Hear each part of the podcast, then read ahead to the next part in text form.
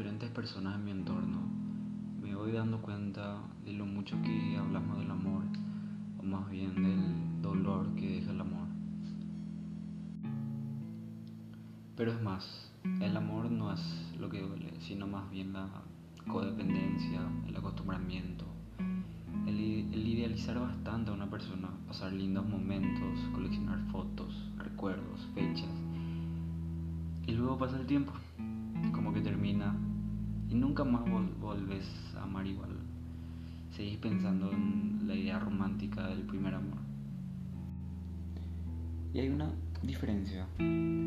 Ahora que ya pasaste por el primer amor, donde estabas totalmente cegado, donde caías en caída libre, creyendo que eso era para siempre, ahora que sos consciente, sabes que posiblemente no sea para siempre, ¿verdad? Puede que sí o puede que no. Ahora, en este momento, vos sabes que sos amor y no esperas nada del otro. Y eso está bien, está bien porque te da en cierta forma la oportunidad de querer.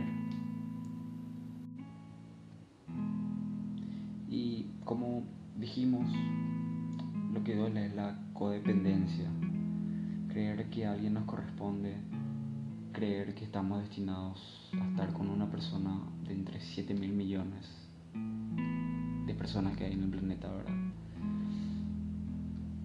Donde yo creo que no hay almas gemelas, sino tiempos gemelos, donde por causa del destino o de la vida simplemente coinciden. Y esa persona refleja justamente lo que vos buscabas. Pero como dije, los tiempos cambian y es por eso que ahora que sé, me vuelvo a abrir, no sé, con dos o tres o cuatro personas sin temor, porque ya soy consciente que, de que quizá eso no dure para siempre, pero es simplemente disfrutar el pequeño paso que estamos con esa persona. Y es genial, o sea, luego de las, de las personas que conocemos, puede ser que la pasemos muchísimo mejor ya estando conscientes del amor, ¿verdad? Si con el primer amor de mi vida se sintió genial, estando ciego, sufriendo por boludeces, imagínate en, en conciencia, ¿verdad? El amor no es un destino, sino un camino. Es algo que se construye día a día, ya sea con el amor propio y todo lo que venga por añadiduras. Porque si yo no puedo amarme a mí mismo, ¿cómo puedo amar a alguien más? Y sé que suena un poco religioso o algo así, ¿verdad? Amar a tu prójimo como a ti mismo. Pero moralmente creo que está en lo correcto. Es imposible amar a alguien siendo que vos no te querés a vos mismo. Y lo digo esto como experiencia propia, porque al final uno va a terminar lastimado El amor no es un destino, sino un camino. Es, es algo que se empieza a trabajar de acuerdo al amor propio día a día. Y entre más creces y más te miras en los demás, más vas a poder verte amado por todos. Vas a poder amar muchísimo más a todos también. Y si, volviendo al tema, y si el amor, el primer amor se sintió genial por ciego, el segundo en adelante si despertas, obviamente, se sentirá millones de veces mejor. Se, se va a sentir más precioso, más profundo. Y es cuestión de esperar y no forzar nada también.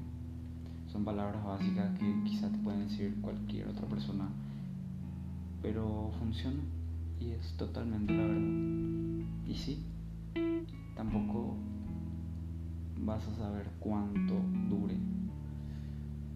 Pero es cuestión de, de disfrutar el tiempo, el momento que se pasa con la siguiente persona. Y decís, hoy me vuelvo a enamorar, hoy me vuelvo a entregar. Y desde el primer día no necesito una experiencia o alguna guía para decirle a alguna persona, che, sabes que me gustas, te amo. Y te amo por valiente, porque quiero, aunque no me prometas, aunque no seas mía, aunque no haya exclusividad, sabes que te amo. Porque entendí que es un proceso íntimo y totalmente personal. Y vos sos un reflejo. Y sí, te amo más que mi primer amor. Y no, tampoco sos el amor de mi vida. Porque el amor de mi vida soy yo. Y vos sos un reflejo de lo mucho que me amo. Y si lo nuestro dura muchos años, qué suerte. Y si no, qué suerte también. Porque al fin y al cabo se da la profundidad que hay entre los dos.